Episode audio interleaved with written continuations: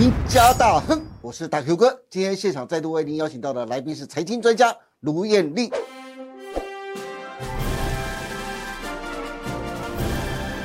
艳丽你好，嗨，大哥哥好，大家好。是哎，艳丽啊，从去年开始的 Chat GDP 啊，引爆了 AI 的核弹级的商机啊。美国的晶片大厂辉达，今年前五个月哦，光是今年前五个月股价就暴涨了一百分之一百六十。加上辉达的执行长黄仁勋呢，旋风来台，很多投资人就开始在五月底的时候就抢进了辉达的概念股的 ETF。其中，国泰智能电动车、国泰费城半导体、富邦未来车这三档的 ETF 单日的成交量甚至突破了万张。NVIDIA 不但推动了台股的涨势，也让 AI 概念股大涨，像是创意、世星 KY、伟创、广达，股价波段的涨幅啊都翻倍飙涨。艳丽，现在 AI 概念跟半导体再度成为纯股族的新宠。如果投资人现在想抢进的话，你有什么好的建议，或是好的 ETF 可以分享的吗？有啊，今天就带来非常丰富满满的资料。赞！最喜欢听艳丽说这句话了，丰富满满的资料，大家可以好好的选择，好不好？赶快来听艳丽介绍大家 AI 的概念股 ETF。好啊，因为确实，其实我最近很多的朋友都跟我说。呃，NVIDIA 大涨，那我们除了就是也想买黄仁勋的皮衣，因为事实上那件皮衣还真不便宜，对，一定是的，折台币好像我记得快二十万哈，十五万吧哈，好，总之呢，是。很多人说那个皮衣可能买起来会有点压力，但至少想买买 NVIDIA 的股票，但是呢，如果是买个股，因为美股没有涨跌幅的限制，对，然后呃，如果你晚上还要坚持看盘不睡觉的话，又会影响到。夫妻之间的感情，或者是隔天上班的情绪，是。对，所以呢，很多的我的粉丝就在问我说，那是不是有相关的 ETF 可以做一些布局？答案当然是有的。不过我们首先来看一下 NVIDIA 的线图，来说我觉得蛮惊人的，真的。意思就是说，其实从去年十月份的低点一百零八块美元到现在，其实我们录影的当下已经突破了四百多块。对对，那呃，分析师其实就说国外的分析师，其实在前几天的。时候，当黄仁勋亲口说出手上握着难以预估、难以计算的订单的时候。所有分析师都惊呆了，疯掉，大家就直接把 Nvidia 的目标价都纷纷上调，至少到五百美元以上。是。对。那不管其实现在有一些呃，我呃，就是业界的人是说，呃，这个可能是 AI 泡沫化，或者是有一些学者说啊，都已经涨那么多了，Nvidia 的这个本益比已经超过一百倍了。但是我要提醒大家一件事情，嗯，这个产业才刚起步，对，就好像呢，台积电的股价从两百块涨到六百块的时候，涨到三百块的时候，也有人说它今天泡沫化啦。对，可是它 EPS 有成长嘛，对不对？所以如果说 NVIDIA 接下来 EPS 真的是大幅成长的话，你再回过头去看，你就不觉得这是泡沫化。对，换句话说，就是说你要有实质的 EPS 实质上面的业绩的获利来做一个支撑。对，好，那回过头来讲，就说。呃，毕竟第一个呃，这个四百多美元，我觉得大家可能 难以入手。是。然后第二个会也会觉得买单一的 Nvidia 的个股，其实会有一点压力，这个起伏比较大。所以我们可以来看看到底要怎么样做一些布局。其实我我觉得可以做的方式有两两种，那这两种也是现在啊业界比较推荐给小资主、给一般上班族的。哦。到底哪两种呢？对，那第一种就是呃，你买进台湾投信发行，然后 NVIDIA 占的比例比较高的呃，这个叫做海外型的 ETF，但重点是是台湾投信发行的。对对，因为呃，当然有一些国外投信发行的。呃，海外的 ETF，但其实那必须透过付委托，或者是你开的开这个电子券商下单，它其实都会就是就是看看个人啦。我觉得台湾投信呃发行的海外的 ETF，至少都中文字啦哈，你就看得比较简单明白啦。对，要看得懂。对，其实我觉得呃下单起来对一些呃理财新鲜人来说会比较方便。那有几档，比如说像富邦未来车，然后。国泰智能电动车、统一尖牙股、国泰费半，还有元大全球 AI 等等。待会我们会详细介绍 NVIDIA 在这些台湾投信发行的海外 ETF 里头占比比较高的究竟是哪几档？那我先讲说有这两种方式。好，那第二种方式就是说，哎、有些人说，那 NVIDIA 的社会股不就是台湾的半导体的概念股吗？嗯所以我干脆买台积电占比比较高的，或者是事实上，因为黄仁勋这几天只要点到名的股价都大涨了，对真的广达大涨啦，然后红海也大涨啦，是你很少看到红海一天大涨三趴的，对哎，不对？真的，然后什么呃伟伟影啊等等哦，其实刚刚呃这个大 Q 哥都有跟大家做一些介绍，所以呢，第二种方式就是说呃如果。我们觉得买海外的 ETF，就说会让大家有有一些担心的话，那当然我直接买。呃，台积电占比比较高的台股的 ETF 也是一种方式哦。嗯那这两对种方式，我觉得大家都可以按照你不同的需求去做一些考量。但我必须坦白讲，如果要我选，你看我这人最好，讲话超直白的，我大家喜欢你不就是这样子对不对吗？？那大 Q 哥是你的话，你会选方式一还是方式二？如果是我的话，方式二，为什么？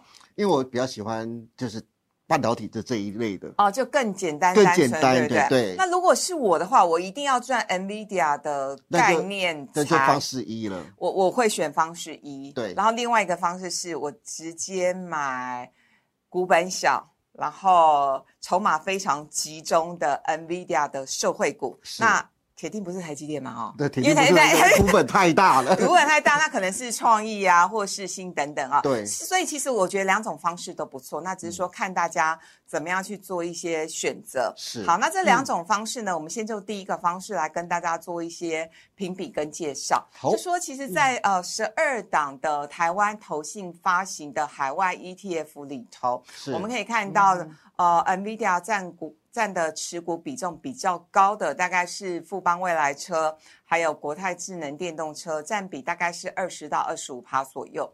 那其他的大概就是还有十趴的，就是富邦元宇宙、统一尖牙股，然后接下来就是国泰费半，然后兆丰洲际呃半导体等等。后面我们就不一一唱名，因为它的持股比重大概平均是落在五到八趴之间。我们先来看左边这边好了、哦，好左边这边就是 NVIDIA 持股比重比较高的。对，那坦白说，其实当时呃，富邦未来车跟国泰智能电动车在发行的时候，因为它股票代号也很接近，然后又都是类似的名称，未来车跟电动车有什么不一样吗？的确是。啊，其实有一个非常不一样的地方，富邦未来车它的持股里头有比较多的是。传统的汽车厂要转型到未来车，因为呢，发行的基金公司也就是富邦投信认为，未来车不见得只有电动车的模样，未来车可能还有其他的新能源的概念股的车吧，就好像我们在二十年前或者是三十年前，我还在读大学的时候，我也没有想象到，哇，现在居然有 ChatGPT，而且呢，我们英文再差的人，或者是说日文再不好的人，我们透过 ChatGPT 其实都可以帮我们做很多的工作。对，对，所以这是这两档最大的差别，就是呢，富邦未来车它有比较多的持股是呃传统的汽车厂，比如说像。宏达之类的哈，嗯。他们也宣誓要来跨足电动车这块领域，只是我们不确定未来的就是未来车它是包含电动车，但是未来车还有什么样的长相不知道啊，甚至也包括自驾这一块等等。嗯，好，那所以呢，呃，第二个国泰智能电动车它就是比较纯的，大家想象中的这个电动车的概念股了。哈，然后第三个富邦元宇宙，坦白说，这个成交量从以前就比较冷一点，因为大家会觉得元宇宙是一个比较难以落实的题材，也就是它真的非常需要时间去发酵。那第四档是我自己蛮喜欢的统一尖牙股，因为统一尖牙股它的概念就是说，它除了呃电动车之外，呃最新的一些创新科技的服务，比如说前几年疫情的期间，大家都都不出门，在家就是看串流平台嘛，对不对？嗯然后有一些串流影音的服务，是还有其他相关的概念股等等，待会我待会我会详细讲。然后国泰费半，其实我觉得这档也很不错，就是如果你对半导体很有兴趣，嗯干脆就直接买这一档。其实这档成交量也蛮活络的哦。这一档就是我比较喜欢的 E ETF。对，其实它很单纯，就是如果你想要选半导体，但你又不知道怎么选，然后你又想要选成交量大的，然后不会倒的，因为所谓不会倒的意思是说，其实最近有一些呃。呃呃，ETF 呢，因为它的成交的金额，呃，它的成交量真的太小，导致它的基金规模一直在在往下掉，所以确实最近有一档的 ETF 也下市了哦。然后，呃，兆丰洲际半导体这一档，其实它看起来只看名称洲际半导体，可能观众朋友会搞不清楚它到底是锁定国内还是国外的半导体，对不对？对答案是国外，所以洲际，际嗯就是 international 的意思，这样容易理解了哈、理解非常标准。好，只是说兆丰国际半导体这一档，它就就是因为新成立啦，所以比较没有那么多的丰富的资料可以去做一些评比跟追踪哦。好那接下来我们要来教大家，要来跟大家分享的，我觉得今天这张表格是今天节目的重重中之重。重点对，其实我这张表格其实是我昨天在家花比较多时间做的。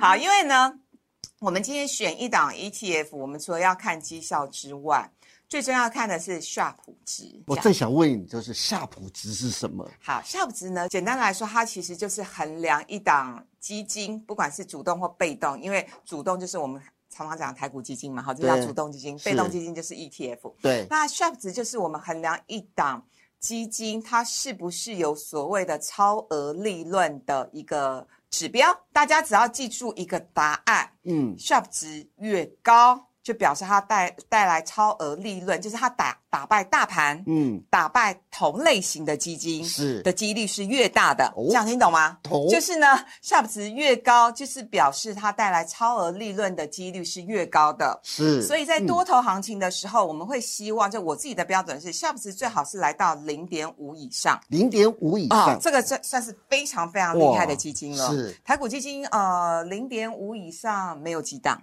那好可是台股基金已经很厉害了哦。那上一次上一集呃，艳丽介绍零零八七八或零零五零啊、没有。也没有，对，没有，没有，没有。对，可是在，在当时台股那个时候万八的时候，确实是有到零点五。哦，对它，所以它会随随随着呃大盘指数的位阶，Sharp 值会有不同的变化。嗯那目前反正一万六千多嘛，哈，一万六千五以上了，所以其实 Sharp 值我觉得如果能够来到零点三以上，算算是很厉害的基金跟 ETF 棒了。真的。好，那我们先来看一下这张表格，大家可以发现其实。呃，只要是它的成分股，就是说这个 ETF 它的成分股是锁定国外的话，今年以来的绩效都不错，大概都有四十几趴之间。但事实上，今年绩效以来最厉害就是同一件拿股五十五趴哈。对，那所以换句话说，它确实是有超额利润。然后另外反而是国泰费办今年以来是三十二趴，然后兆丰洲际大概也是三十趴左右。是。那么这一个月的绩效，哇，最厉害的又是统一尖牙股跟富邦未来车，因为他们。里头的持股其实呢，大概就是今年以来还有这个近期的涨幅都比较大。可是呢，话说回来，就是说，因为其实每一档 ETF 它的成分股，除了统一尖牙股是十档之外，其他的 ETF 有的是三十档，有的是五十档。嗯那其实坦白说，我觉得呃很多的小资主他们在做 ETF 挑选的时候，难免会觉得有点困难，因为本来选 ETF 是为了协助我在选股上面的障碍，可是你现在 ETF 搞那么多，对大家反而会觉得说啊，未来车跟电动车如果不是经过叶丽姐今天这样解说，我还真不知道有什么不一样。那国泰费半半导体跟兆丰洲际半导体到底又有什么不一样？其实对很多小资族来说很难选，所以后来呢，我都会直接跟观众朋友说，如果你真的不知道怎么选，你就选 Sharp 值。那目前看起来呢，Sharp 值最高的就是统一建压股零零七五七。就是你最喜欢的统一建压股。哎、其实这档我呃介绍，就是跟观众朋友分享已经蛮多年了。嗯那也幸好它的绩效一直都不错，让我走路还蛮有风的。在你的加持之下，没有没有没有在我的加持之下，没有在我的加持，我没那么厉害，我又不是基金经理人。哈。啊好，我们来看一下零零七五它的特色是呢，它只有十档股票。嗯那因为十档股票，所以会非常非常的集中。是那呃，只要这十档股票的呃股价水涨船高的话，那当然它的呃这个 ETF 就是绩效也会非常的好。是那这十档呢，都是大家耳熟能详的，NVIDIA、AMD、Meta，然后这个 Alph Alphabet 就好，就是 Google 的母公司了哈，然后再来就是微软，然后亚马逊、Netflix、Apple 等等，我们就不细念。我要讲的特色是在于说，如果大家看好 AI 未来的商机的话，我对。个人的评估是，未来 AI 商机两大赢家，嗯。一，个是 NVIDIA，一个就是 AMD，是。因为他们都是做晶片最上游的。对，所以呢，当一个商机爆发出来的时候，其实最上游的最受惠。哎，台积电也算上游哦，IC 设计也算上游、哦。对，所以其实最上游的，我觉得是我们投资的首选。嗯，那所以我刚刚说零零七五七第一大特色是它是直接受惠 AI 商机的呃，我觉得最重要的 ETF。然后第二大特色是，我觉得他们呃这一档 ETF，因为它会随着市场未来的潮流，然后再透过它的这个指数权重的调整，会。把它的十大的持股比重上面也会有一些更替哈。我举例，比如说呃两年前当呃 Tesla 也就是疫情期间，Tesla 这个涨到翻的时候，其实 Tesla 曾经是它的第一大持股，哦，对。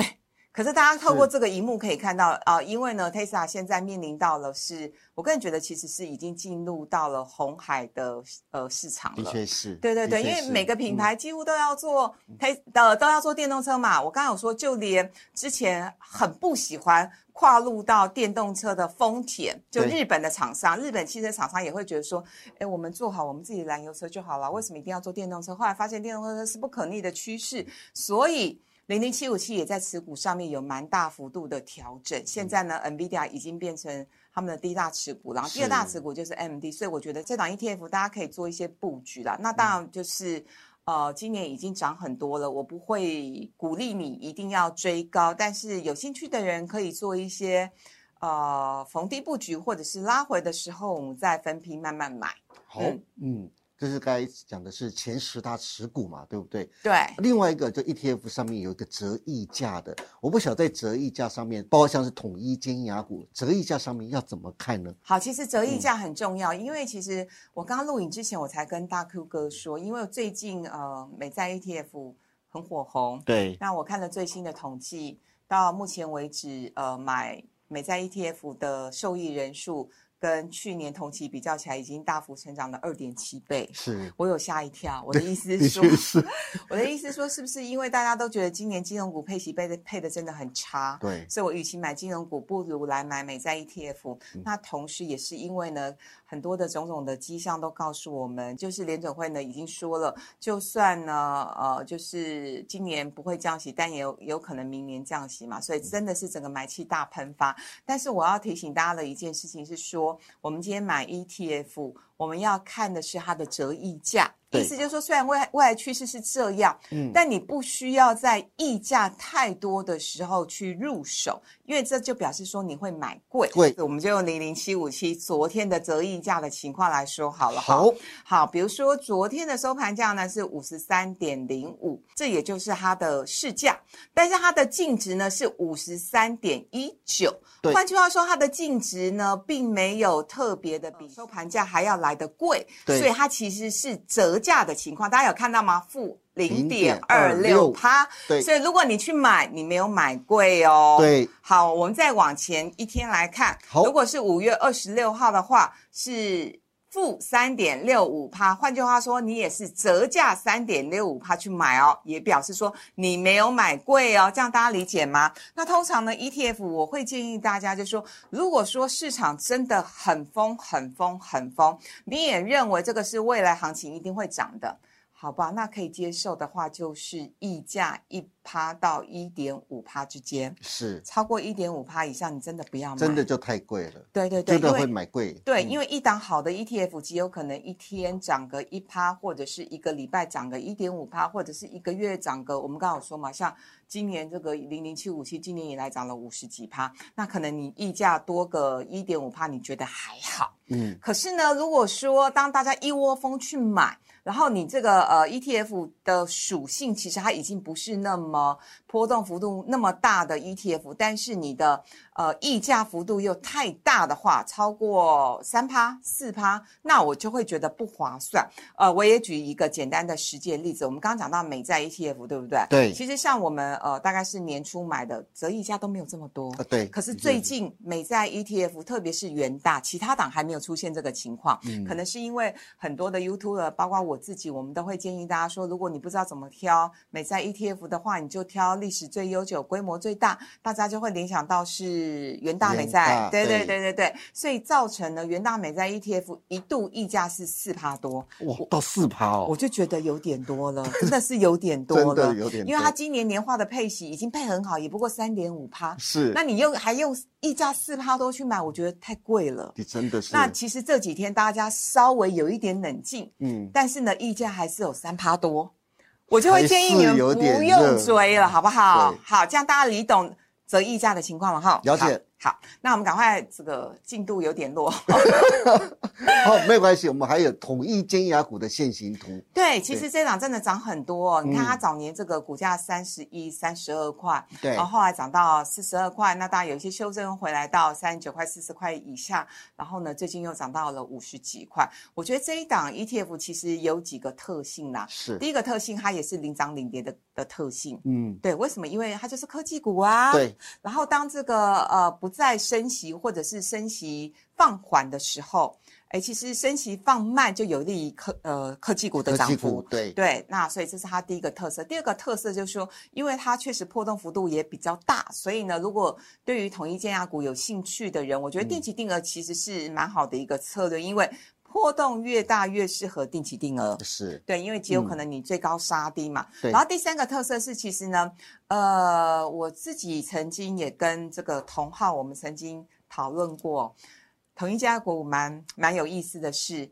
如果大家会看那个 K 线图的话，你可以把 K 线图调出来看。嗯，当月 K D 黄金交叉的时候，哦几乎都是它的相对低点。哦，所以有兴趣想做单笔的人，可以利用这个技术指标，嗯很好然后呃，接下来我们赶快来看一下定期定额，然后这也是帮大家试算的。如果你定期定额一年，好，每个月定期定额哦，呃，固定的时间点啊，你定期定额一年的话，大概你的呃这个投报率有二十一趴。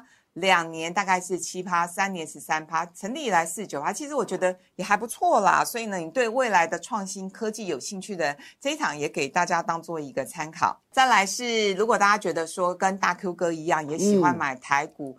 半导体 ETF 的话，是坦白说，我觉得透过这个表格，我们来看一下，包括国泰费半跟兆丰洲际半导体，它的绩效是不是比较接近？对，今年以来的绩效大概是落在三七到三十九，将近四十八。我我觉得差异没有很大，对因为它的成成分股也很接近，嗯，所以呢，可能就是说每一档就是前十大的成分股呢很接近，然后呃这个权重略有不同啊，所以导致有两趴左右的一个绩效的差异，但事实上真的没有太大的差别哦。好，那接下来的三档星光、中信跟富邦绩效，大家的都是落在二十六到二十七趴，那个概念也都一样哦。那呃，其实它的前三大的持股，比如说像零零九零四星光半导体，它的前三大持股台积电、联发科、联电，然后零零八九一就是中信关键半导体，前三大持股是联电、台积电、联电。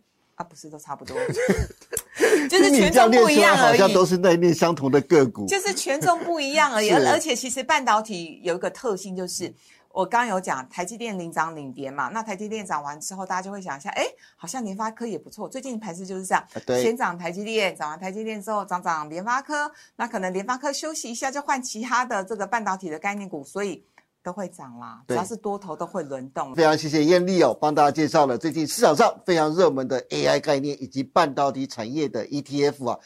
艳丽特别在十二档持有辉达的 ETF 当中啊，建议了一档 ETF，到底是哪一档？仔细的看回看节目当中的内容哦，非常适合定期定额的小资族，希望大家可以多多参考，让我们跟着黄仁勋一起发大财吧。那今天非常谢谢艳丽，更感谢大家的收看。别忘记，请各位帮我们按赞、订阅、分享，以及开启小铃铛哦。您的支持是我们节目成长的最大动力。更欢迎大家每周一、三、五下午的五点半持续锁定我们一家大亨。我们下次再见喽，拜拜拜拜